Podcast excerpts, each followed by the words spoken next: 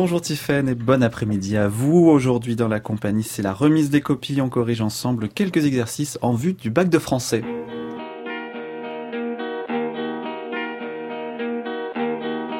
La compagnie des auteurs, Mathieu Garrigou-Lagrange.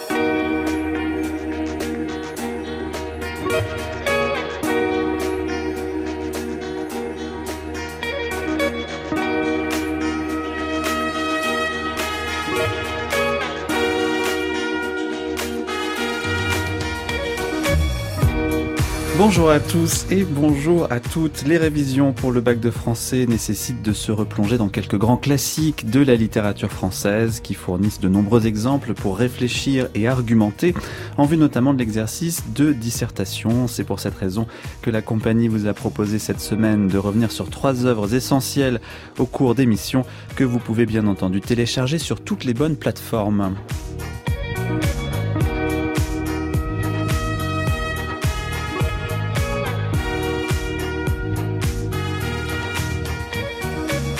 Lundi, nous nous sommes donc penchés sur Madame Bovary de Flaubert, roman qui raconte l'effet que produit la littérature sur les âmes un peu trop romantiques. Mardi, avec Cyrano de Bergerac d'Edmond Rostand, nous étions au cœur d'une œuvre qui achève et condense toute une époque du théâtre, depuis le classicisme jusqu'à la fin du 19e siècle.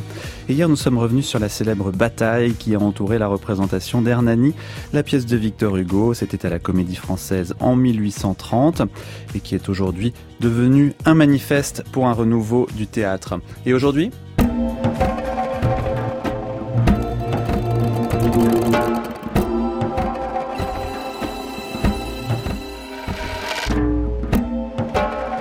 Aujourd'hui, une émission remise de copies.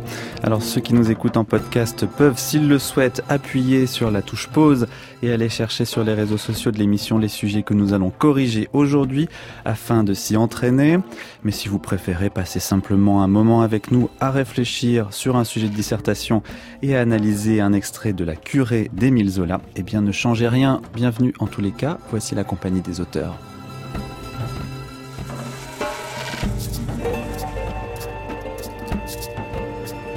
Leur table était placée devant une des fenêtres.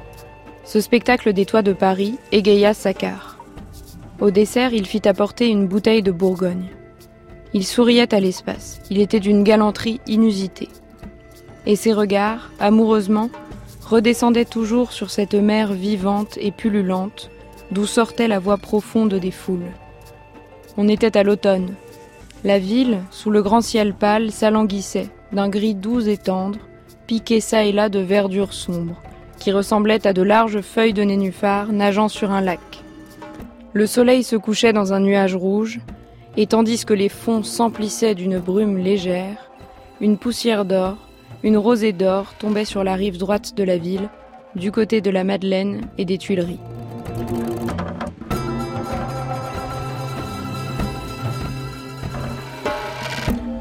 Extrait lu par Garance Mazelier de La Curée, donc de Zola, pour se mettre un peu dans l'atmosphère citadine du Paris, tel que vu par le personnage de Saccard. Il s'agit du début de ce texte qui va nous servir pour le commentaire d'aujourd'hui et que nous entendrons tout à l'heure dans son intégralité. La ville, c'était donc le thème retenu pour les séries ES euh, e et S des établissements d'Amérique du Nord en 2018. Nous allons travailler sur ce corpus aujourd'hui avec donc Garance Mazelier, étudiante en littérature et stagiaire à la compagnie, tout comme le fut Gauthier Amiel qui euh, termine sa première année comme enseignant de français au lycée Frédéric Mistral de Fresnes après avoir obtenu l'agrégation de lettres l'an dernier. Et enfin avec Hélène Merlin-Cajman, professeure de littérature à l'université Paris 3, spécialiste des questions de pédagogie pédagogie et de didactique, autrice du livre la, dissertation littéraire aux presses de la Sorbonne Nouvelle. Bonjour à vous trois. Alors dans le sujet euh, du bac de français, il y a toujours un corpus et dans celui euh, que nous avons choisi, on retrouve donc euh, quatre extraits, La curée de Zola, un extrait aussi des mémoires d'Adrien de Marguerite Yourcenar, un extrait du Chien jaune de Simenon et enfin un extrait du roman Le Grand Paris d'Aurélien euh, Bélanger. Alors Garance Mazoli, on va commencer avec vous. Qu'est-ce que vous pouvez nous dire sur euh, ce corpus et sur finalement euh, ce qui relie tous ces textes, c'est-à-dire le thème de la ville? Oui, alors c'est donc un corpus d'extraits de romans qui commence au 19e siècle et qui se termine avec un roman très récent, donc qui date de 2017. Et euh, on voit que chaque euh, texte porte un regard différent sur la ville. Alors on a deux fois la ville euh, de Paris avec Zola, donc avec un Paris en plein dans les travaux d'Haussmann, et Aurélien Bélanger qui propose une vision de Paris et ses banlieues alentours. Du Grand Paris pour le du coup. Grand, voilà, exactement, du Grand Paris. ensuite on passe avec Yourcenar dans la Rome antique et ses excès à son apogée, donc il y a toutes les la, vision euh, apocalyptique euh, de Rome à ce moment-là qui rappelle un peu euh, celle qu'on voit chez Zola. Donc là, il y a des liens à faire entre ces deux textes. L'idée aussi d'une ville de Rome qui s'étend hors de ses limites habituelles. Il y a une comparaison entre les villes grecques, qui sont des villes un petit peu enserrées à l'intérieur de remparts, plus ou moins, et les villes romaines qui deviennent des villes-États. Oui, tout à fait. Et euh, enfin, dans ce corpus, il y a un texte qui est peut-être un peu à l'écart des autres.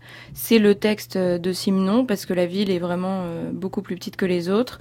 Et la focalisation, ouais, la focalisation se porte beaucoup moins sur l'urbanisme et l'architecture de la ville, comme chez les autres euh, auteurs, que sur ses habitants, dont on a les, les, silences et les curiosités qui, qui en disent long. Donc cette question de corpus, on voit qu'elle qu'elle pose la question de la focalisation, quel regard les personnages portent-ils sur la ville. Donc on pourra parler éventuellement euh, de la personnification de la ville, par exemple, est-ce que les villes deviennent euh, deviennent humaines, est-ce qu'elles deviennent monstrueuses? Et, en fait les villes deviennent elles aussi des personnages. Donc il y a plusieurs manières de euh, voir la ville. Euh, chaque écrivain la voit à sa façon. Euh, Gauthier Amiel, qu'est-ce qui vous semble relier les différentes visions de la ville de ces différents textes? Et finalement, qu'est-ce que vous auriez envie de dire plus généralement sur les choix qui ont été opérés en cette année-là par les examinateurs, par ceux qui ont donné le sujet de ces de ces textes? Alors, ce qui me semble intéressant tout d'abord, c'est euh, moins les, les, les, points communs que la différence, enfin a priori, euh, du texte de Yourcenar, puisque euh, si c'est un texte qui est écrit en 51, en fait, euh, l'histoire se passe à un autre moment. Enfin, on n'est plus du tout dans le même référentiel historique que les trois autres textes. On est dans l'Antiquité, du temps de l'empereur Adrien. C'est ça exactement, et, et je pense qu'il faut pas, il faudrait faire attention à ne pas mettre ce texte pour cette raison, pour cette raison de référentiel culturel et historique, à l'écart des trois autres, et précisément, malgré cette différence essayer de, faire des liens. Et je pense que ce que disait euh, Garance Mazelier était très intéressant. Le point commun, à mon avis, dans ce corpus, c'est de voir euh, en quoi euh, les villes se transforment ou de quoi les villes sont le nom, euh, parce que c'est particulièrement sensible dans la curée de Zola et c'est un, bel enjeu, je pense, du commentaire, mais de voir à quel point les villes se transforment sous d'une part le regard euh, des personnages, mais aussi sous la plume des écrivains, et à quel point ces villes deviennent, ou ces descriptions de villes deviennent euh, un morceau de bravoure qu'il faut analyser comme tel, et, euh, et je pense que les stratégies d'écriture de la transformation de la ville sont sans doute une, une, entrée intéressante, une belle entrée pour, pour cette question de, de corpus. Le texte de Simenon, Hélène Merlin-Cajman, est un petit peu à l'écart, parce que ça se passe certes à l'intérieur de la ville, mais un petit peu comme n'importe quel roman euh, peut situer son action euh, euh, dans une rue. la ville y est moins présente. Qu'est-ce que vous avez pensé de ce exactement en train de, de, penser à ça en, en, écoutant ce que vous disiez l'un et l'autre. Il me semble que là, on voit comment Simenon mobilise plutôt le, le topos du, du, du petit quartier populaire, malfamé. Euh, faut dire aux auditeurs on pénètre comme si c'était euh, dans lequel on pénètre, comme si c'était une espèce de, de, ville dans la ville. Euh, et là, on peut pas s'empêcher de penser à Notre-Dame de Paris. Enfin, je veux dire à la Cour des miracles. Il y a, y a, cet imaginaire de, de du secret du dans les, du secret des villes dans le cœur de la ville donc c'est pas tellement une affaire de transformation c'est une transformation comme implicitement mmh. d'ailleurs mmh. puisque dans ce passage qu'on a il faut dire hein, de quoi il s'agit. C'est une scène où un chien euh, se fait euh, euh, traumatiser, se fait envoyer des, des pierres, se fait lyncher, envoyer des pierres par euh, les habitants de la ville. Par les habitants, parce que on, on comprend que le chien doit être euh, un témoin ou une trace importante d'un crime sur lequel Maigret arrive pour, pour, pour enquêter. Et, effectivement, d'ailleurs, il, y, a comme ça des, cercles concentriques, ce qui est sans doute assez typique d'un certain imaginaire de la ville dans, la littérature, où loin de loin d'exploser, loin de se transformer, loin de se détruire, elle, elle, abrite un, cœur du cœur euh, inquiétant. Donc c'est aussi l'idée des dessous de la ville, mais cette fois-ci, ce sont des dessous à la fois sociaux et, architecturaux, ou en tout cas euh, urbains au sens des, des rues, de, de, ce type d'éléments de, de, la ville. Voilà ce qui m'a frappé dans le texte d'Assiménant. Alors cette première analyse qu'on vient de faire, est-ce qu'elle va nous servir ensuite pour l'exercice euh, de commentaire de texte et pour l'exercice de dissertation? Il me semble que le oui, pour l'exercice du commentaire euh, de texte, hein, qui est donc ce qui est demandé aux, élèves, c'est de commenter le premier, celui de, Zola, l'extrait de la curée, euh, parce que euh, la lecture des, quatre extraits aura attiré l'attention, même sans qu'ils s'en aperçoivent, hein, des, élèves. Et puis, si je me souviens bien, il y a un des sujets qui porte sur la ville, d'ailleurs, non, la question, la question première. Mais et, du coup, euh, au fond, on les invite quasiment automatiquement à faire une partie du commentaire composé sur la ville d'une manière ou d'une autre. On, mm. verra comment, mais ça c'est un. Euh, par contre, pour euh, la dissertation, pour le sujet de dissertation, alors là, pas du tout. Le sujet de dissertation, on peut déjà le, révéler, oui, même si on en parlera surtout en, seconde partie. Donc, dans un roman, les personnages ambitieux sont-ils les plus intéressants? Vous appuierez votre réflexion sur les textes du corpus, sur les œuvres que vous avez étudiées en classe et sur vos lectures personnelles. Mais ce corpus, est-ce qu'il peut pas brouiller aussi un petit peu euh, les pistes Et finalement, parce qu'il y a quand même beaucoup de choses, euh, on vient de le voir dans ce corpus, est-ce que ça peut pas être euh, pour les candidats quelque chose de plus gênant que quelque chose qui aide réellement Garance Mazelier bah, dans le cas de la dissertation, le, corpus peut aussi aider les élèves à se rendre compte qu'il n'y a pas que des personnages ambitieux dans les romans, par exemple. Enfin, le fait d'avoir un corpus large, pas seulement composé de héros très ambitieux, peut aiguiller l'attention sur d'autres d'autres types de romans. Hmm. Et c'est vrai que pour le commentaire, ça appellera forcément une partie euh, sur la ville. En fait, ça oriente aussi euh, la question. Alors parlons euh, du commentaire, hein. c'est ça qu'on va voir en première partie euh, avec vous, euh, Gauthier Amiel. Qu'est-ce que vous attendez, vous, quand vous donnez à vos élèves un commentaire à faire? Qu'est-ce qu'il faut absolument trouver dans les copies Alors moi, ce que je dis toujours à mes élèves, parce que je pense que c'est vraiment le, en tout cas c'est l'idée que moi je me fais du commentaire et qui n'est pas loin en fait de la dissertation, j'essaie de leur dire que euh, c'est un exercice avant tout d'argumentation. Ils doivent me prouver, dans le commentaire comme dans la dissertation, avec des sujets différents et des enjeux différents, mais que leur lecture, soit du texte proposé à commenter, soit du sujet de dissertation, euh, n'est pas forcément juste, mais est en tout cas toujours justifiable et justifié par euh, des exemples pertinents dans le cadre du commentaire, c'est-à-dire des citations qu'il faut analyser. On peut dire ce qu'on veut tant qu'on le justifie vraiment?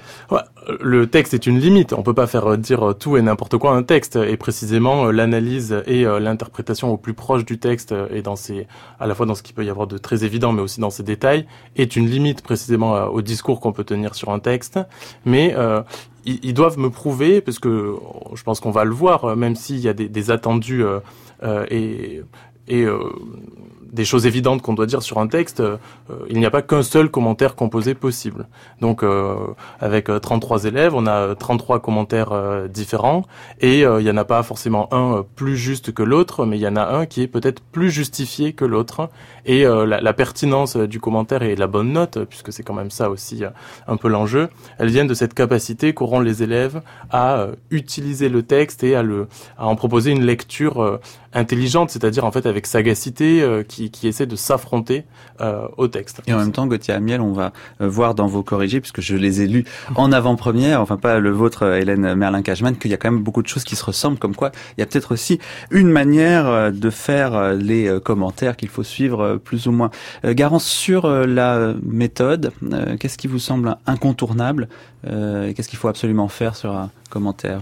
Euh, alors là, il s'agit d'un texte d'un auteur plutôt classique qui tombe euh, souvent euh, au bac. Donc une certaine culture générale est quand même attendue de la part des élèves, donc de savoir qui est Zola et ce qu'il a écrit. Mais ça, c'est difficile de préparer la culture générale en vue d'un examen, non? Bah non, ça se fait, ça, se fait toute l'année. Enfin, en mm. tout cas, dans le cas de, Zola, l'idée que c'est le chef de file du naturalisme et qu'il a écrit les Rougon-Macquart, ça, on doit le savoir. Je, pense. Mais bon, après, en tout cas, si on ne connaît pas l'auteur qui tombe, il faut mobiliser tout le paratexte, les dates qu'on peut trouver pour essayer de faire des liens avec ce qu'on connaît déjà et replacer l'auteur dans l'histoire littéraire. Euh, et ensuite, je dirais euh, faire une analyse linéaire du texte, mhm. euh, noter toutes ses premières impressions, parce que souvent les premières impressions sont intéressantes et puis on les laisse ensuite de côté et euh, c'est bien c'est bien d'y revenir. Et je dirais surtout si le texte est étonnant ou qu'il y a quelque chose qui gêne les élèves mhm. il faut vraiment le noter et le souligner parce que c'est là qu'il y aura quelque chose d'intéressant à creuser je pense. Hélène Merlin-Cashman. Oui, je voudrais simplement euh, dire que euh, il me semble qu'il y a un danger dans les connaissances si on les fait venir en premier on risque toujours de les plaquer sur le texte. Hein. Mhm. Donc il faut qu'elles viennent euh, aider mais ce qu'on a lu dans le texte. Euh, voilà, régulièrement, moi j'ai vu dans, ma vie euh, des connaissances très mal utilisées, du genre si vous avez un, un, texte de Victor Hugo qui sera plutôt, je sais pas, fantastique, expressionniste. Euh, vous allez plaquer le romantisme euh, au sens du lyrisme personnel, par exemple. Et là, par exemple, le naturalisme, c'est pas, ça me paraît pas une bonne entrée immédiate ou un, pas nécessaire pour, pour, pour bien commenter euh, ce texte-ci. Ou alors en introduction, peut-être pour présenter. En introduction, parce qu'on montre ses connaissances, qui est toujours bien de montrer des connaissances qu'on a. Mais du coup aussi, si on ne les a pas, c'est pas nécessairement grave. Euh, L'attention au texte euh, lui-même et des connaissances techniques, disons, qu'est-ce que c'est qu'une description, qu'est-ce que c'est qu'un récit, qu'est-ce que c'est qu'un dialogue, etc., etc. Vous pensez qu'on peut faire une très bonne, euh, un très bon commentaire de texte, une très bonne copie, sans savoir, en l'occurrence, qui était Zola? Oui. C'est un peu provocateur ce que je dis là, mais oui, absolument. Oui. Oui, oui, je pense qu'on on peut en faire un, un, très bon, euh, euh, d'autant plus que euh, précisément on sera perdu. Et comme on n'aime pas être perdu euh, et que j'espère que les élèves ne vont pas endurer ce, ce sentiment un peu désagréable d'être perdu dans un texte pendant euh, les trois heures qui les, les, trois heures pendant lesquelles ils doivent rédiger il faut qu'ils se débattent avec le texte. Donc, sans avoir euh, de connaissances auxquelles se raccrocher, en fait, ils doivent se débattre avec le texte. Et je mhm. pense que c'est, ça peut être extrêmement intéressant et, euh, je le crois, stimulant euh, de ne rien savoir sur un auteur pour commenter un de ses textes. Mais vous, Gauthier Amiel, vous avez quand même relu tout le livre, donc c'est un petit peu un contre-exemple. Est-ce que vous pouvez nous parler de La curée de Zola, puisque vous l'avez relu, autant en profiter. Oui, donc euh, La curée de Zola est euh, en fait le deuxième tome euh, des Rougon-Macquart, dont le, sous-titre hein, de cette œuvre est Histoire naturelle et sociale d'une famille sous le Second Empire. C'est donc un ensemble de 20 romans qui n'est pas sans rappeler la comédie humaine balsacienne. Et donc dans le dans La curée, c'est en gros donc on se trouve à Paris au moment des, des grands travaux haussmanniens et un personnage Aristide Rougon, mais qui va qui va changer de nom, euh, Aristide donc qui devient Saccard, euh, cherche à euh, se faire une place et à gagner beaucoup d'argent autour de ce qu'on pourrait appeler aujourd'hui la spéculation immobilière mhm. en réalité. Et comme souvent chez Zola quand même, ça se termine assez mal. et au milieu donc de, de ces considérations sur l'immobilier, la ville et l'enrichissement personnel, Aristide à une première femme dont il est question dans, dans l'extrait euh, proposé, qui va très vite euh, décéder, et euh, il se remarie avec René. Et au milieu donc des, des immeubles, René mène une vie, disons, qui est faite de, de, plaisir au début et qui va assez mal tourner puisque c'est une Phèdre moderne. Elle tombe amoureuse du fils de son époux. Ils ont une histoire ensemble et voilà, tout se termine euh, plutôt mal pour euh, René, pour euh, son époux, et il n'y a en fait que Maxime, donc le fils, le, fils, le fils d'Aristide, qui s'en sort plus ou moins, mais qui, enfin en tout cas, qui finit moins mal que les autres personnages. alors l'extrait qui a été choisi euh, pour euh, le bac, à quel moment du roman se situe-t-il? Alors c'est au, tout début euh, du roman, dans, dans, la première partie, puisque Angèle, donc la première femme d'Aristide, est encore vivante. alors comme j'ai relu le roman, le paragraphe qui précède en fait l'extrait proposé nous dit qu'il ne reste que deux mois à vivre à Angèle. Donc c'est un de ses derniers instants avec avec son époux, et on est donc au tout début, au moment où Aristide fait n'est pas encore vraiment installé dans euh, toutes les toutes les affaires, euh, toutes, les petites magouilles en fait qu'il va monter, et euh, il se projette complètement dans cette ville dont il veut être le maître de chantier d'une certaine manière, et voilà qu'il domine, qu'il souhaite dominer en tout cas avec une position à la ville, à l'hôtel de ville et une position dans différentes sociétés de, de, construction. Cet extrait, on l'écoute dans la voix de Garance Mazelier. Leur table était placée devant une des fenêtres. Ce spectacle des toits de Paris égaya Saccard. Au dessert, il fit apporter une bouteille de Bourgogne. Il souriait à l'espace. Il était d'une galanterie inusitée. Et ses regards, amoureusement, redescendaient toujours sur cette mer vivante et pullulante, d'où sortait la voix profonde des foules. On était à l'automne. La ville, sous le grand ciel pâle, s'alanguissait, d'un gris doux et tendre, piqué çà et là de verdure sombre, qui ressemblaient à de larges feuilles de nénuphar nageant sur un lac. Le soleil se couchait dans un nuage rouge, et tandis que les fonds s'emplissaient d'une brume légère, une poussière d'or, une rosée d'or tombait sur la rive droite de la ville, du côté de la Madeleine et des Tuileries. C'était comme le coin enchanté d'une cité des mille et une nuits, aux arbres d'émeraude, aux toits de saphir, aux girouettes de rubis. Il vint un moment où le rayon qui glissait entre deux nuages fut si resplendissant que les maisons semblèrent flamber et se fondre comme un lingot d'or dans un creuset. Oh, vois, dit Saccard, avec un rire d'enfant. Il pleut des pièces de vingt francs dans Paris. Angèle se mit à rire à son tour, en accusant ces pièces-là de n'être pas faciles à ramasser. Mais son mari s'était levé, et s'accoudant sur la rampe de la fenêtre. C'est la colonne Vendôme, n'est-ce pas, qui brille là-bas Ici, plus à droite, voilà la Madeleine. Un beau quartier, où il y a beaucoup à faire. Ah, cette fois tout va brûler. Vois-tu? On dirait que le quartier bout dans l'alambic de quelques chimistes. Sa voix devenait grave et émue. La comparaison qu'il avait trouvée parut le frapper beaucoup. Il avait bu du Bourgogne, il s'oublia, il continua, étendant le bras pour montrer Paris à Angèle, qui s'était également accoudée, à son côté. Oui, oui, j'ai bien dit, plus d'un quartier va fondre et il restera de l'or aux doigts des gens qui chaufferont et remueront la cuve. Ce grand innocent de Paris. Vois donc comme il est immense et comme il s'endort doucement. C'est bête, ces grandes villes. Il ne se doute guère de l'armée de pioches qui l'attaquera un de ces beaux matins. Et certains hôtels de la rue d'Anjou ne reluiraient pas si fort sous le soleil couchant s'ils savaient qu'ils n'ont plus que trois ou quatre ans à vivre. Angèle croyait que son mari plaisantait. Il avait parfois le goût de la plaisanterie colossale et inquiétante. Elle riait, mais avec un vague effroi, de voir ce petit homme se dresser au-dessus du géant couché à ses pieds et lui montrer le poing, en pinçant ironiquement les lèvres. On a déjà commencé, continua-t-il, mais ce n'est qu'une misère. Regarde là-bas, du côté des Halles, on a coupé Paris en quatre. Et de sa main étendue, ouverte et tranchante comme un coutelas, il fit signe de séparer la ville en quatre parts. Tu veux parler de la rue de Rivoli et du nouveau boulevard que l'on perce? demanda sa femme. Oui, la grande croisée de Paris, comme ils disent. Il dégage le Louvre et l'hôtel de ville.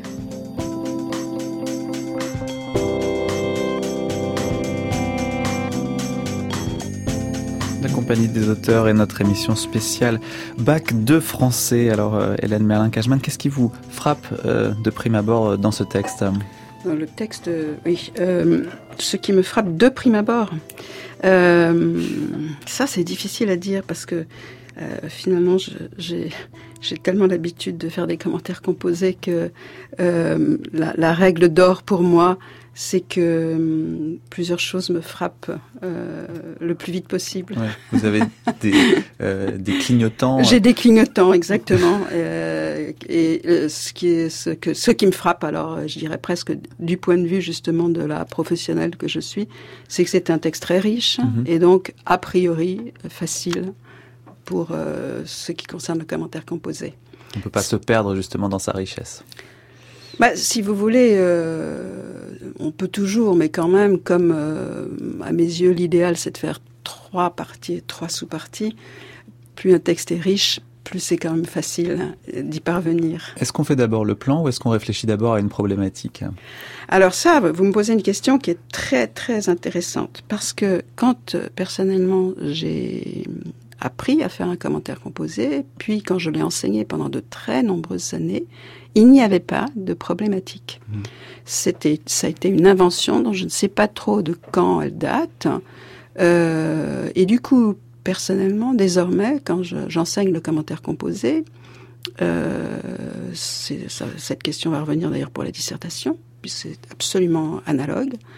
Euh, je dis aux élèves, aux, enfin, aux étudiants, pardon, maintenant je n'ai plus des étudiants, de commencer par faire le plan en pensant bien qu'un plan est un contrat euh, d'argumentation, en somme, et qu'il faut donc articuler les parties de l'une à l'autre pour qu'on voit qu'on ne passe pas comme on tire un tiroir et qu'à partir de là, ils construisent leur phrase de problématique, mais qu'ils mhm. ne commencent pas par la phrase de problématique. Vous êtes d'accord avec ça, Garance Mazelier? Oui, moi je suis d'accord dans la mesure où le plan doit répondre à une problématique. En fait, la problématique, c'est un peu un outil pour se repérer c'est une question qu'on pose euh, au début de l'explication et à laquelle on va répondre pendant tout le fil du commentaire. Donc on devrait avoir la question quand même avant d'avoir la réponse, non? Bah, Ou alors euh, trouver la, la, jolie question qui répond, qui ah. correspondra le mieux au plan qu'on a, C'est donc une mystification alors la problématique. Disons, si je puis me permettre, si vous voulez, c'est que là, vous, avez eu raison de revenir à l'explication de texte.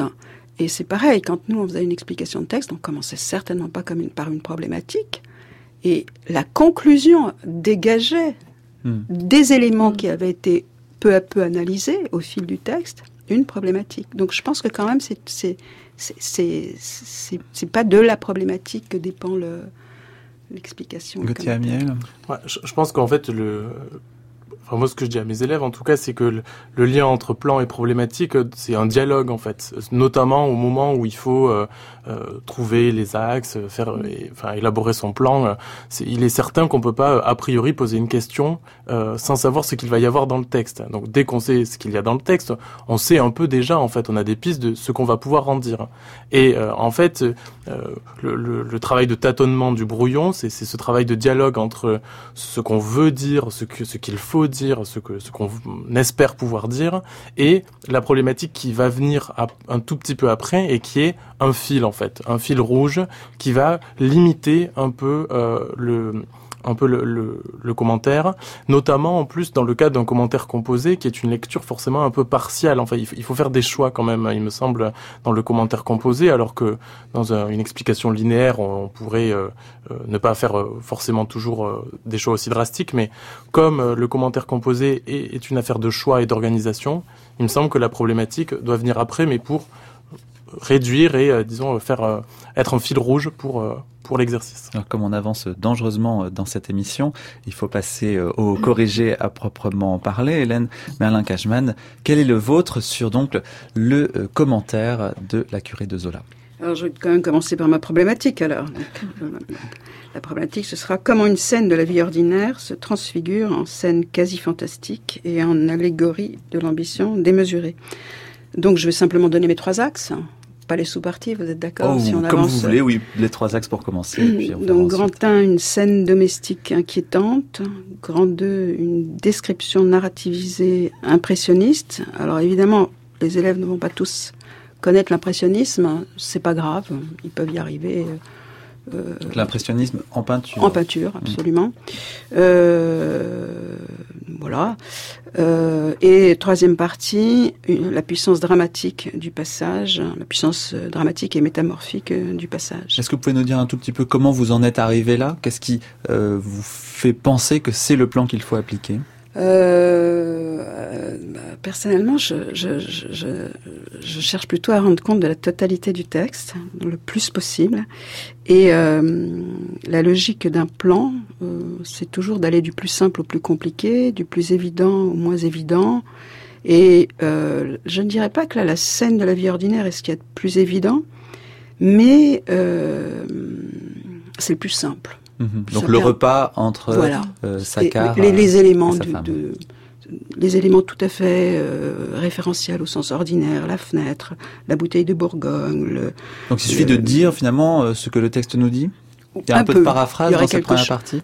Bah, Non, il vaut mieux toujours ah, éviter la paraphrase, absolument éviter la paraphrase, euh, parce que de toute façon, il y a des outils critiques pour parler de ça.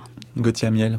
Oui, alors juste pour répondre sur, rebondir pardon, sur ce que vous disiez, moi, je dis souvent à mes élèves aussi que, en fait, euh, la problématique type, euh, de laquelle il faut se détacher, mais je leur dis toujours qu'il faut se demander comment est-ce que le texte nous dit ce qu'il dit.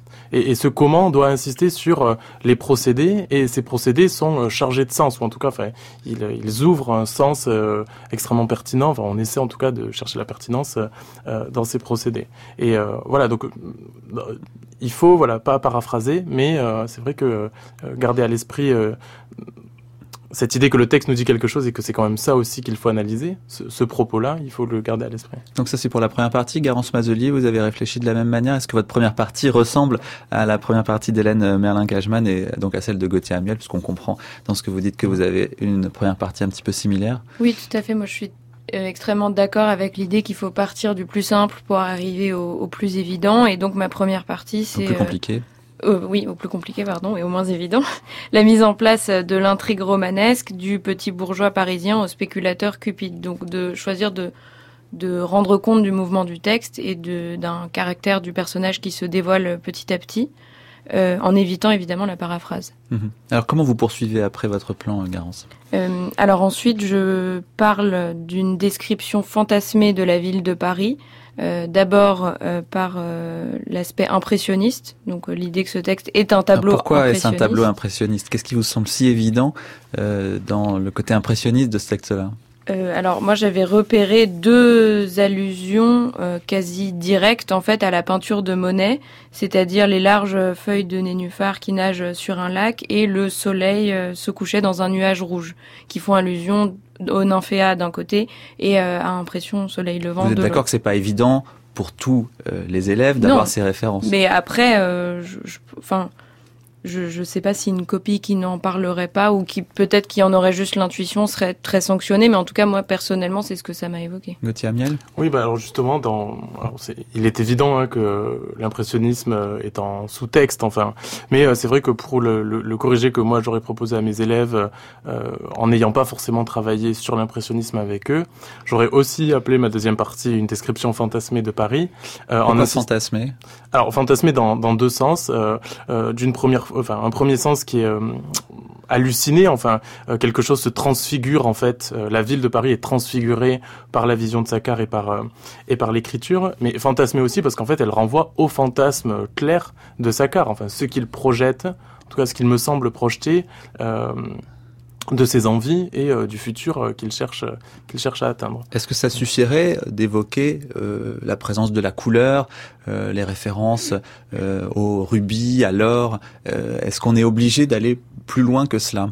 Bah, les évoquer, euh, oui, je pense que puis vu la question de corpus, oui, il faut euh, travailler sur euh, cette partie descriptive du du texte, mais encore une fois, il ne s'agit pas seulement de faire de la paraphrase ou de citer sans sans interpréter, sans sans analyser. il faut aller un peu plus loin qu'est-ce que nous dit euh, l'organisation. Par exemple, j'avais fait toute une petite sous-partie sur l'organisation, la progression des couleurs. Comment est-ce que ça évolue? Ça nous dit quand même quelque chose. Oui, et puis il ne faut pas seulement évoquer juste l'impressionnisme et Monet en, en plaquant ce nom-là. Il faut aussi étudier la manière euh, technique dont c'est fait dans le texte, avec un travail sur les couleurs et sur les nuances. Hélène Merlin-Cashman, sur cette deuxième partie euh, Oui, j'ajouterais personnellement que euh, il y, a, enfin, il y a une sorte de pointillisme de la, de la description et même de la description au-delà de Paris. C'est-à-dire que euh, euh, mon souci étant aussi, une fois que je fais des, remarques formelles, que je relève des, éléments formels, où vais-je les, les placer, si je puis dire, puisque la consigne absolue, c'est de ne pas consacrer une partie. Mhm à euh, la description formelle de à la description, donc éviter le contenu, euh, forme contenu, etc. Et euh, une, une des, un des éléments qui, qui, me frappe beaucoup dans ce texte, c'est qu'il est écrit dans ce qu'on appelle la syndète, c'est-à-dire qu'il n'y a pratiquement pas de mots d'articulation logique. Les phrases sont et Euh, on, l'a aussi bien dans, dans, le, dans le, les éléments de dialogue euh, que, dans la, que dans la description elle-même ou que dans la narration. Au dessert, il fit apporter une bouteille de Bourgogne. Il souriait à l'espace. Il était d'une galanterie inusitée. On était à l'automne, la ville, etc. Et, et, et, ceci se, soutient euh, les éléments de description qui sont des, des touches en quelque mhm. sorte. Donc il est impressionniste. Et les couleurs, les couleurs, c'est pas seulement parce qu'il y a des couleurs. Oui, voilà, absolument. Il est impressionniste en écrivant. Et les couleurs, c'est c'est pas seulement qu'il y a des couleurs, c'est que ce sont des couleurs assez inattendues et, et qui et qui ont à voir. Alors c'est pour ça que je disais, c'est pas au fond. On est aidé si on connaît l'impressionnisme, si on a vu des tableaux impressionnistes, mais on devrait pouvoir le remarquer même si on connaît rien à l'impressionnisme. Et à savoir qu'il y a une attention à la lumière, hein, et que c'est la lumière qui fait surgir les formes. Euh, poussière d'or, rosée d'or, la répétition, euh, la variation sur euh, ce, ce, syntagme, poussière d'or, rosée d'or, la brume légère, les, des couleurs gris, gris douces et tendres, très très inattendues pour une, pour, pour une ville. et alors, troisième partie, comment achevez-vous finalement la démonstration? Alors donc la troisième partie, je l'ai intitulée La puissance dramatique et métamorphique du passage. Euh, là, je me penche sur euh, le jeu d'aller-retour entre le narrateur qu'on dit omniscient et, et, Saka, puisque certains éléments de la métamorphose de Paris sont amorcés par euh, la description et puis la personnification elle-même et continué par Sakar. Et puis, bah, je pense que il faut absolument mentionner le, cette personnification de Paris, le combat épique, un peu héroïque comique de Sakar contre contre Paris. Enfin, héroïque comique en même temps, ça fait un peu peur parce que euh, on sent qu'il y a quand même de la prédation. Il, il absolument s'approprier cette ville quand il la coupe euh, d'un geste de, son, de sa main en quatre. C'est absolument euh, je pense que c'est, il y a les deux éléments. Sa voix devenait grave et émue. J'entends un peu d'ironie quand même du côté de, de Zola. Mm-hmm. Mais là, il y a la peur. D'ailleurs, il y a la peur de, de sa femme hein, qui est mentionnée. Et euh, je terminerai sur la topique de l'or. Là, là, je parle des sous-parties de cette partie, qui devient, qui permet une allégorie de l'ambition. Sakar devient le type même de l'ambitieux. Gauthier Amiel, pour terminer votre troisième partie et puis conclure globalement sur euh, le commentaire. Oui, alors donc moi, ma troisième partie, je l'avais intitulée un portrait euh, révélateur, euh, peut-être en creux des personnages. Alors j'avais une toute petite partie sur le personnage d'Angèle, qui paraît insignifiant, mais qui euh, est en fait, je pense, un révélateur de bien des choses, et notamment peut-être euh, en mon sens, Angèle incarne un peu la veine euh, naturaliste parce qu'elle est euh, la possibilité que Sakar ne choisit pas dans le dans, le texte, enfin dans, pendant le dîner. Mais pour reprendre sur Aristide, en effet, j'ai une petite sous-partie sur Aristide, personnage ambitieux, mais aussi surtout sur Aristide, personnage inquiétant. Mhm. en fait, il a il prend trois masques, à mon avis à la fin du texte, euh, il dit lui-même qu'il est un chimiste, hein, euh, mais en fait c'est presque un alchimiste parce qu'il veut transformer euh, le, caractère pullulant, c'est un des termes utilisés dans le texte, le caractère pullulant de cette ville en, or, et à la fin il se transforme donc avec ce coup-là, mais aussi en Néron, puisqu'il dit tout va brûler. Il est seul face à Paris qui va brûler, et donc c'est vraiment la figure de Néron très inquiétante et qui inquiète sa femme. Rapidement, Garance Mazelier, troisième partie et conclusion. Oui, alors moi j'avais plus insisté dans ma troisième partie sur la perspective euh, historique dans laquelle s'inscrit ce texte pour parler la transformation de oui donc la transformation de la ville euh, de la ville de Paris et aussi la cohérence. Alors ça c'est peut-être moins euh, ce qu'on attend d'un élève du bac, mais la cohérence de la fresque romanesque de Zola parce qu'on retrouve par exemple l'allusion à l'alambic qui sert d'habitude à brasser de l'alcool et qu'on retrouvera beaucoup dans, dans l'assommoir, et puis surtout cette grande croisée de Paris, et l'idée que le texte s'inscrit dans les grands travaux d'Haussmann qui voulait véritablement couper euh, la ville en quatre et donc faire le lien avec le titre. Oui. Mm. Et faire le, le, lien avec le titre euh, de La Curée, qui est vraiment le dépeçage de Paris par, euh, par tous ces, ces spéculateurs.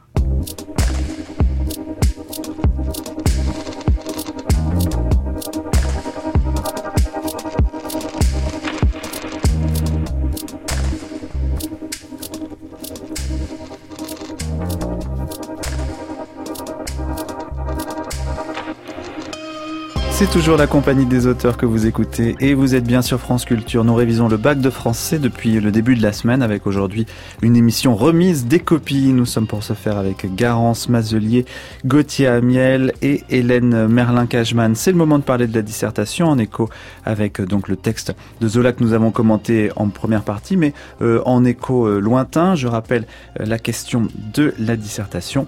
Dans un roman, les personnages ambitieux sont-ils les plus intéressants? C'est donc évidemment en lien avec le personnage de Sakar hein, dont on vient de parler à l'instant, mais pas seulement. Alors comment s'y prendre? Un point euh, sur la euh, méthode, comme on l'a fait pour euh, le commentaire, mais cette fois-ci sur la dissertation. Hélène Merlin-Cajman. Alors première chose impérative, repérer quel est ce que j'appelle le champ d'application du sujet pour ne pas euh, faire du hors-sujet, qui est l'un des péchés majeurs euh, de, de, de la Donc là, c'est très simple, c'est dans un roman. Il faudra donc ne prendre aucun exemple euh, au théâtre, dans la poésie, au cinéma, voilà. Dans un mhm. roman, on est dans un roman. Ou pas, pas, de, mémo pas, pas de mémoire, pas d'autobiographie, rien que des exemples romanesques. C'est très discriminatoire pour la note, c'est ah tout de suite une mauvaise note comme on note après. Si on prend Cyrano était un personnage ambitieux, euh, on a zéro même si euh, non parce que là franchement ça dépendra ensuite de la qualité de la de la copie si c'est une erreur où on voit que euh, c'est un, oubli mais que par ailleurs la copie est excellente qu'elle a quand même elle n'a pas zéro exemple hmm. romanesque. enfin, quand même, il faut faire attention, quoi. Il, faut, faire attention. Oui.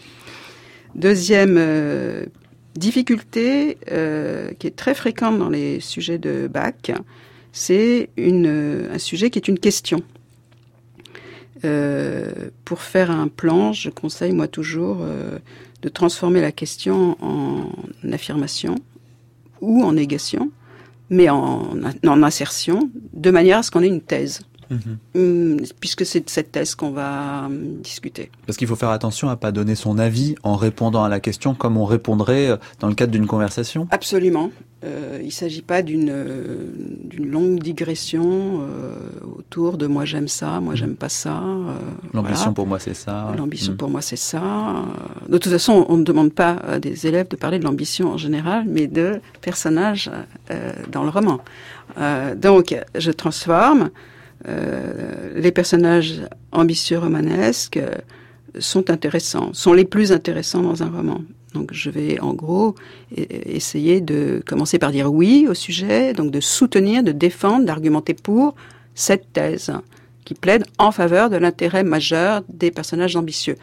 Euh, cela dit, personnellement, personnage ambitieux, je trouve ça un peu court, donc j'ai élargi d'emblée aux personnages mus par l'intérêt, mus mhm. par euh, par l'intérêt, parce que comme ça, ça permet aussi de penser euh, à ces personnages rusés euh, de toute une tradition romanesque. Donc, vous ne faites pas là un hors sujet, par exemple. Non. Non. Enfin, pardon, je, catégorique, je ne dois pas me contenter de dire non, je le présente, je le justifie immédiatement dans l'introduction ambition, je vais l'entendre au sens large, au sens où l'ambition signifie qu'on est mu par l'intérêt. Alors, euh, tous les trois, vous avez choisi le même type de plan, euh, confirmation dans un premier temps, réfutation dans un euh, second temps, et puis discussion dans un troisième. C'est une évidence pour vous qu'il fallait utiliser ce plan-là, Gauthier Amiel? Bah, Dans la mesure où le sujet est une question à laquelle on peut répondre par euh, a priori euh, oui ou non. Euh, oui, c'est un plan qui doit être dialectique. je vois mal comment est-ce qu'on pourrait transformer le sujet pour en faire, pour proposer une réponse qui s'organiserait dans un plan thématique. oui, c'est une évidence en fait. Garance Mazelier. Oui, pour moi aussi, c'est plutôt une évidence et garder en tête pour les élèves l'idée que euh, il s'agit pas de dire, enfin, il s'agit pas d'être schizophrène et de dire euh, oui, ce sont les plus intéressants. En fait, non, ce ne sont pas les plus intéressants, mais il faut quand même rester un peu dans la nuance. D'accord. Alors, comment êtes-vous allé euh, dans le développement de cette nuance, Garance Mazelier, votre plan? Alors, donc, première partie, confirmation de la thèse selon laquelle les personnages de romans les ambitieux sont les plus intéressants. Euh, D'abord parce que c'est intéressant pour l'écrivain, là je me place du point de vue de l'écrivain, parce que le personnage ambitieux met à disposition une trame narrative, des ressorts euh, romanesques qu'il peut utiliser. Donc là, j'ai pris comme action quoi avec un personnage ambitieux. Et donc j'ai regardé par exemple la, la, la construction d'un roman comme Belle Amie de Maupassant parce que ensuite il faut penser aussi à des personnages ambitieux. Quand on pense personnage ambitieux, on pense tout de suite à Rastignac, à Belle Amie. Bon. Donc là, j'ai regardé un peu la, la construction de, de ce roman-là. Donc pour l'écrivain, c'est euh, intéressant parce qu'il y a une stratégie aussi qui se met euh, en place. Et ensuite, dans une deuxième sous-partie, du point de vue du lecteur, c'est intéressant aussi, déjà parce qu'il peut s'agir d'une forme euh, d'identification de la part du lecteur vers le, le héros ambitieux. Si on est ambitieux si on est ambitieux, ou alors il y a une. Si on n'est pas, on peut s'identifier dans la deuxième partie. Voilà, où il y a aussi une question de, de, de fascination du, du, lecteur euh, sur le personnage. Et là, j'ai pris l'exemple, euh, par exemple, des Liaisons dangereuses, qui est donc un roman épistolaire. Euh, qui montre bien euh, l'ambition des personnages, toutes les manipulations, les, les stratagèmes, et donc ça avec l'intérêt que ça a pour le lecteur. Et ensuite, dans cette pour terminer cette première partie, euh, j'ai parlé de la cohérence et des péripéties de, que pouvait connaître un roman ambitieux. Euh.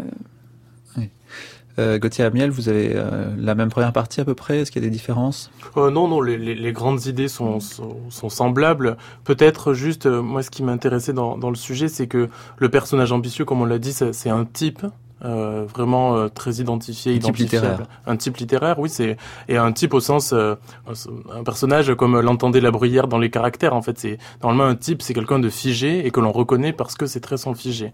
Et il me semble que précisément le type de l'ambitieux est celui qui doit faire un effort pour faire évoluer son caractère, puisque s'il est mu par euh, l'intérêt. S'il veut accéder à euh, une place, des postes, à de l'argent, il va devoir rencontrer des gens et il faut qu'il se mette d'une certaine manière ces personnes dans la poche. Donc ça crée des péripéties et c'est bon pour un, roman intéressant, c'est ça C'est ça, mais en plus ça, ça crée aussi, c'est un type qui évolue en fait. C'est plus un caractère figé pour moi le, le type de l'ambitieux et, et c'est ça qui est intéressant, je trouvais. Par exemple, je, parlais de, dans, dans, le corrigé de soit d'Aristide euh, qui change de nom ou un autre exemple, un roman de Marivaux, Le paysan parvenu, où Jacob se transforme en euh, Monsieur de la Mole, si je me trompe pas.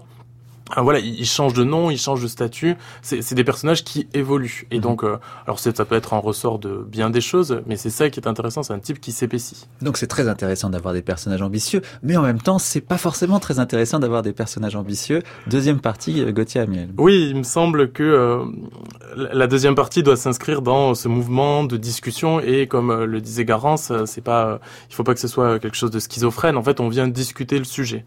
Et moi, ce qui m'intéressait, c'était de montrer que en fait, on a des personnages dont l'ambition est problématique. Mhm. Euh, et euh, donc, euh, bah, est-ce que c'est des personnages ambitieux? Est-ce que ça n'en est pas? Et pourtant, ils sont quand même souvent le support d'intérêt du lecteur. Donc, c'est le anti-héros? C'est pas tout à fait l'anti-héros, c'est ça jongle un peu, ça, ça, dépend en fait un peu comment est-ce qu'on l'analyse et précisément ça serait la tâche de l'élève que de, de, de, montrer, de justifier le fait que un personnage qui n'est pas ambitieux ou dont l'ambition est problématique est ou non un anti-héros. Mais euh, voilà, des, des, exemples un peu euh, peut-être pour euh, donner. Emma Bovary me semble être un personnage dont l'ambition est problématique. Et alors, vous en parliez lundi et la chronique d'Eva Le voilà, me permet de, relancer ça. Mais quand elle parlait euh, de la platitude des métaphores, voilà, Emma est en fait euh, un personnage qui est mu par quelque chose. Elle voudrait avoir une autre vie, et en fait, elle reste bloquée dans les pages de ses livres et dans les pages du roman. Enfin, elle ne sort jamais, elle, elle ne va jamais très loin, elle n'est jamais mue euh, violemment. Hmm. Hélène Merlin-Cashman, vous êtes d'accord donc avec cette deuxième partie et comment est-ce qu'on peut la dépasser encore dans une troisième partie? Euh... J'ai pas fait ça en deuxième Ah, vous n'avez pas fait ça en deuxième partie, bah, c'est très bien. Alors qu'avez-vous fait? Je l'ai intitulé Des héros conduits par une grande passion. Alors la transition, c'était le cas de Julien euh, Sorel dans Le Rouge et le Noir, qui toute figure euh, de l'ambition qu'il soit euh, évolue, refuse de ne pas mourir euh, à la fin, et qui est entouré par Madame de Rênal, Mathilde, de grandes figures euh, passionnelles. Donc ça, c'était la transition pour dire qu'il n'y avait pas que les personnages ambitieux, euh, ou plus exactement d'ailleurs que l'ambition n'est pas la seule passion. Donc, grand 2, des héros conduits par une grande passion, Monte Cristo ou la passion de la vengeance, la passion politique d'Étienne Mantier dans Germinal, la passion amoureuse de Madame de Clèves, transition, la princesse de Clèves, dans la princesse de Clèves, il n'y a aucun personnage ambitieux. Mhm.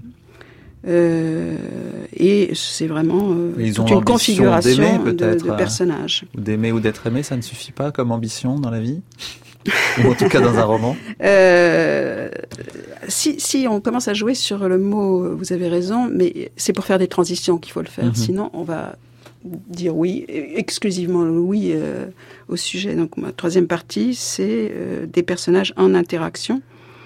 Et donc là, c'est des configurations. Je, je, montre que euh, ce qui intéresse dans le roman, ce sont des configurations de personnages, rarement un seul personnage. Voilà.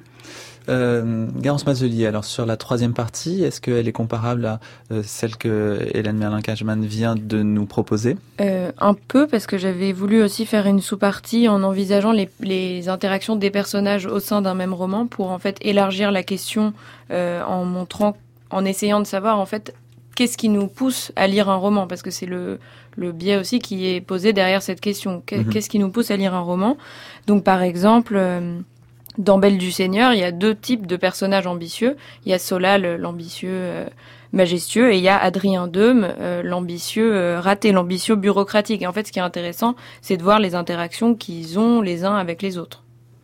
Euh, pour terminer euh, sur euh, ce plan, Gauthier Amiel. Alors bah, moi aussi, je m'étais concentré un peu sur cet élément qui je trouve est très problématique dans le sujet du mot intéressant, qui peut être difficile à saisir pour les élèves. Et, du coup, en fait, ma transition, essayer de montrer qu'en fait, la question évoluait et que la question c'était plus est-ce que le personnage ambitieux est le plus intéressant, mais qu'est-ce qui rend intéressant la lecture d'un roman? En tout cas, c'était le, le mouvement de, de ma dissertation. Et donc, je me concentrais peut-être un peu plus sur des choses plus expérimentale ou plus métatextuelle, en essayant de montrer que euh, euh, certes, il y a une histoire et que c'est pour ça qu'on est pris euh, une histoire avec des personnages et que c'est pour ça qu'on est pris dans un roman, mais que on ne lit pas un roman que pour ces personnages. On lit le roman aussi pour euh, une écriture, sans doute, et euh, pour aussi la, la, vision ou disons l'expérience vivante qu'il qu'il nous propose. Et là, on peut citer peut-être le nouveau roman, par exemple. Oui, voilà. Il me semble que le nouveau roman est, un exemple.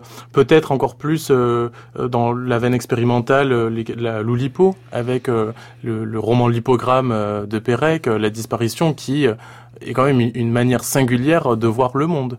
Euh, il me semble que lire ce roman, c'est une véritable expérience et qu'à ce titre-là, c'est intéressant. le personnage est absent en fait, puisque c'est le E.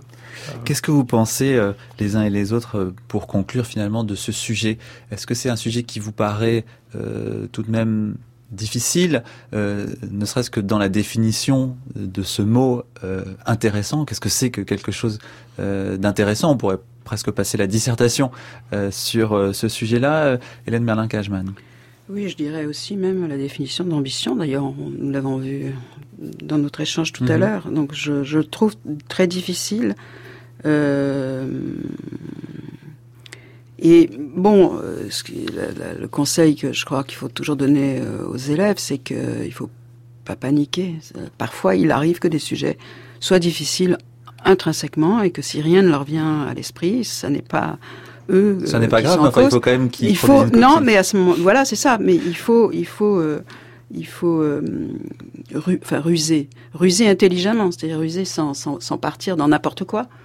Mais euh, je crois que ce que nous avons. Branche, alors euh, et je pense que le euh, l'idée de, de rebondir en troisième partie sur le mot intéressant est une solution, par exemple. Mhm. Moi, j'ai plutôt, je me suis concentré sur sur les personnages. Hein. La problématique serait été qu'est-ce qui nous captive dans un personnage de roman? C'est-à-dire, moi, j'ai pris le sujet comme portant sur le personnage de roman. Ça, c'était à mon avis le plus simple, le plus le plus sûr pour un pour un élève. Euh, voilà un mot là-dessus, euh, Amiel? Oui, il me semble qu'il euh, ne faut pas avoir peur euh, d'un sujet qui serait difficile, mais vraiment essayer de se débattre. Et pour parler correction, on valorisera toujours, je pense, une copie d'un élève qui essaie vraiment de se débattre, même si il y a des imperfections, même si il n'y a pas trois parties, trois sous-parties, même si c'est ce qu'on aime et ce qu'on peut attendre parce que c'est extrêmement stimulant. un élève qui fait l'effort de se débattre avec ça, voilà. Et puis de toute façon, il a quatre heures, il est un peu obligé obligé d'être là. Il faut qu'il se débatte. Donc voilà, exactement. Garance Mazelier pour terminer. Tout à fait d'accord. Je pense que le sujet était difficile parce qu'il demandait un certain recul et une prise de distance aussi par rapport au sujet de la part des élèves, mais qu'il faut toujours essayer de se raccrocher au roman euh, qu'on a lu. Voilà. Merci beaucoup à tous les trois.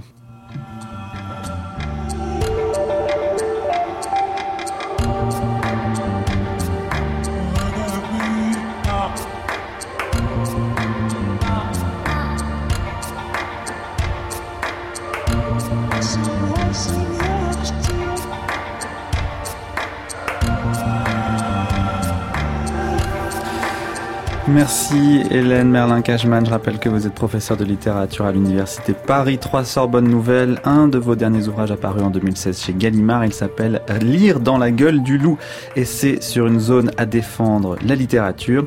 Petit Amiel, vous êtes agrégé de lettres modernes, professeur de français au lycée Frédéric Mistral de Fresnes et Garance Mazelier, vous êtes étudiante en littérature et stagiaire à la compagnie des auteurs.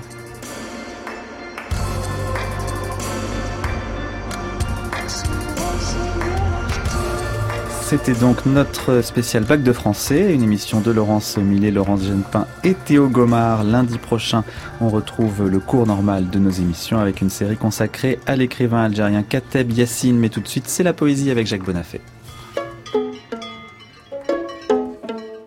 Bonjour. Bonjour la compagnie. La Fontaine composa ses fables théâtre de la parole, disait-il. Valère Novarina, lui, a écrit le théâtre des paroles. C'est paru chez POL. Celui qui nous parle vraiment, peut-être qu'il nous informe un peu sur lui et sur le monde, mais il y a surtout, au centre invisible de sa parole, l'étonnement d'avoir des mots. Dans toute vraie parole, il y a quelque chose qui s'offre, en muet, et qui est comme le mystère même de parler. Halte là, Kiji, est ici, et la tombe de l'enfant écarnicien du temps que je fus de temps en temps. Extrait du discours aux animaux, aux éditions POL. Ce crâne, au bout de mes dents, est-il celui d'enfant qui existe? Hic est la tombe de l'enfant charnicième du nom. Rien plane au-dessous, rien plane au-dessus. Salut, espace petit, froid soleil, hauteur toute basse, plafond sous planche, j'ai vécu dans des lieux dont on connaît plus les endroits.